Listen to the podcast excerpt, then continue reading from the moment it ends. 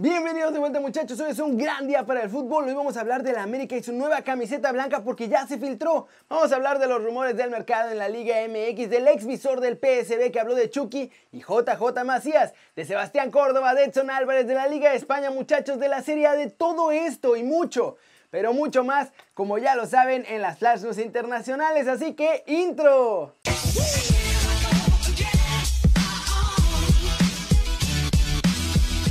Y arranquemos con la nueva camiseta del América porque se filtró en redes y va a tener unos grabados disque aztecas y también salieron unas chamarras que es así, están muy padres. Como ya les había contado hace algunos videos, esta nueva camiseta del América va a ser en color blanco y va a ser la de local. Aunque como podemos ver en el diseño filtrado va a ser mucho más sobria de lo que esperábamos, porque esencialmente será totalmente blanca con unos pequeños vivos en azul marino en el cuello.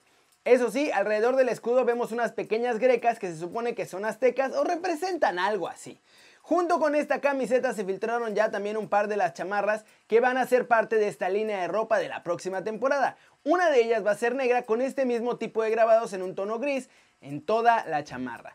Esta sería la que vestirían previo a los partidos o en la banca. Pues para los fans también crearon una diferente que es con los colores tradicionales de la América y que yo creo que es mucho más llamativa.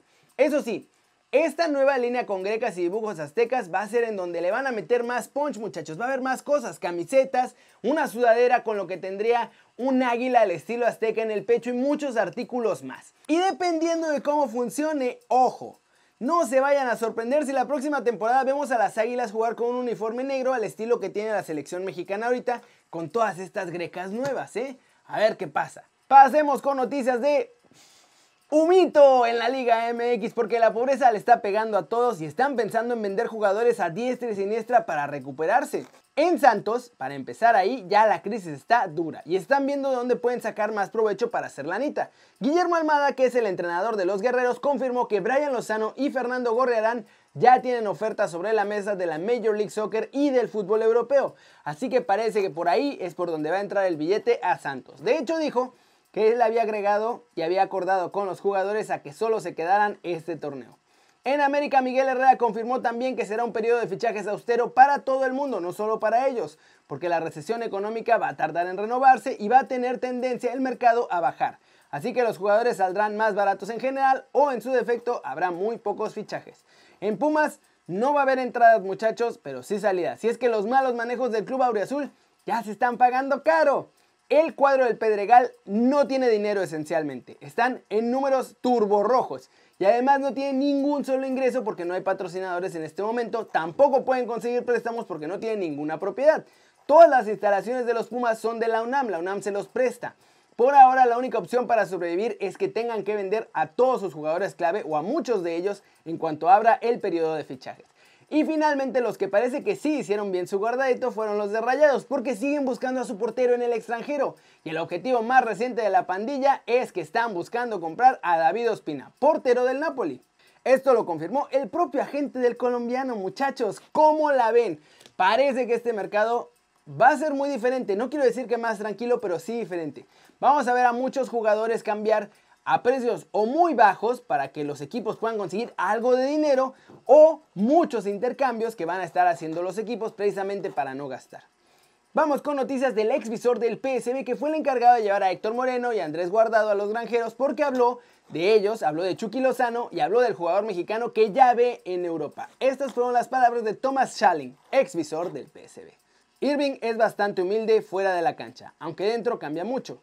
Tiene una mentalidad ganadora sobre todo cuando su equipo tiene la pelota.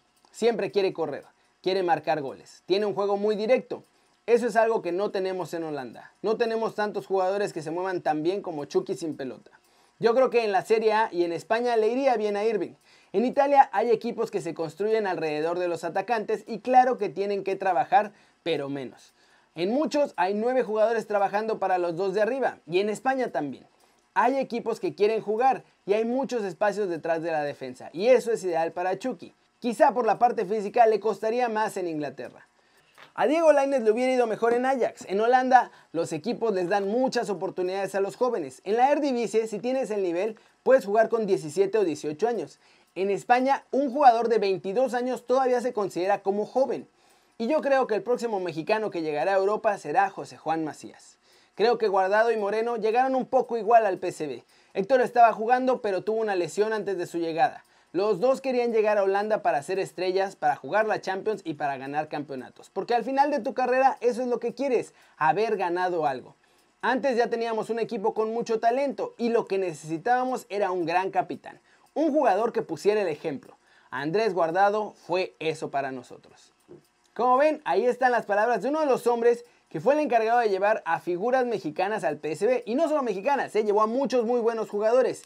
Es un viejo lobo de mar y también está bueno que ya vea cerca la llegada de Macías a Europa, ¿eh? porque quiere decir que ya o lo estuvo vigilando o alguno de sus conocidos lo estuvo vigilando para llevárselo.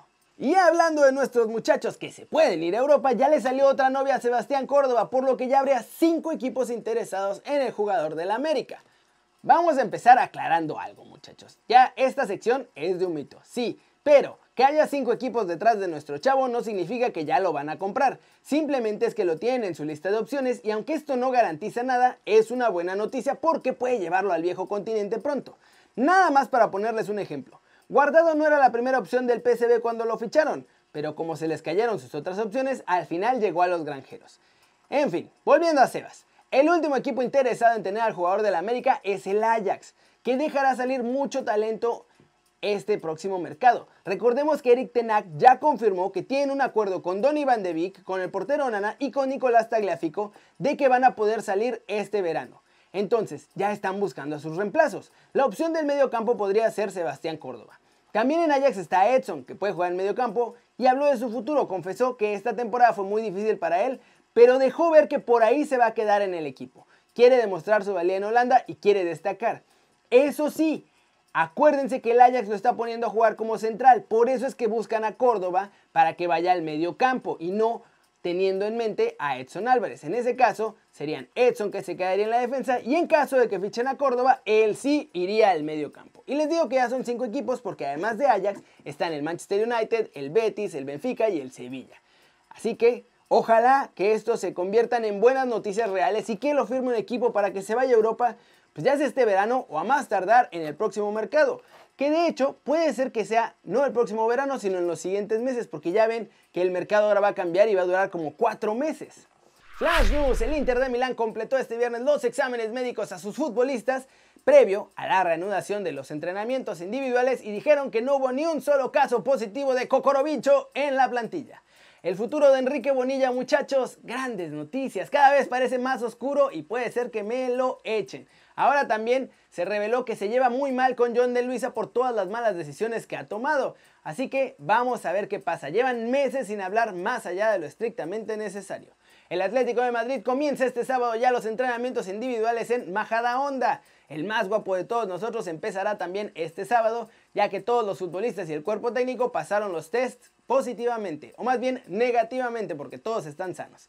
Javier Aguirre en entrevista dejó ver que la liga volverá a jugarse el 20 de junio y que los equipos ya fueron avisados de esto. Es por eso que ya todos están regresando a los entrenamientos. Es oficial también se aprobó que se puede hacer un máximo de 5 cambios por equipo en todas las competencias europeas que van a reiniciarse y esto va a durar hasta el próximo 31 de diciembre. Eso sí, cada equipo solo va a tener 3 oportunidades para hacer los 5 cambios, es decir, van a tener que hacer 2 o 3 cambios de un solo jalón para poder aprovechar estos. Y además se confirmó que no va a haber bar lo que resta de la temporada porque no quieren arriesgarse a que estén muchos árbitros juntos o a que todo el mundo esté ahí atorado y pues para reducir el gasto. Así que va a suspenderse el bar de aquí a que acaba por lo menos esta temporada y puede ser que la próxima. Y vamos a terminar con unas declaraciones de Mark Clattenburg, ex árbitro inglés que confesó cómo es arbitrar a Cristiano Ronaldo, a Leo Messi y a Luis Suárez. Estas fueron sus palabras. Me llevé muy bien con Cristiano. Cuando subí las escaleras para obtener mi medalla después de la final de la Eurocopa 2016, intentó agarrarme y abrazarme.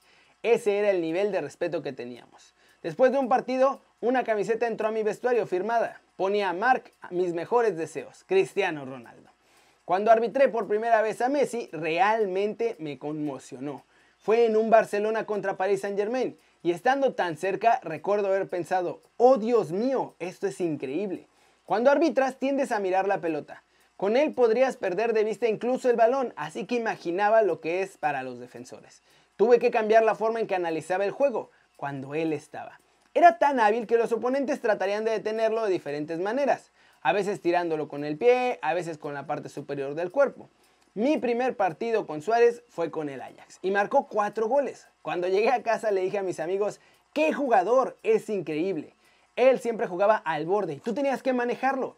Siempre te hablaba en español, pero yo ya había arbitrado en todo el mundo y sabía las palabras feas. Así que le devolvía una o dos y eso le sorprendía.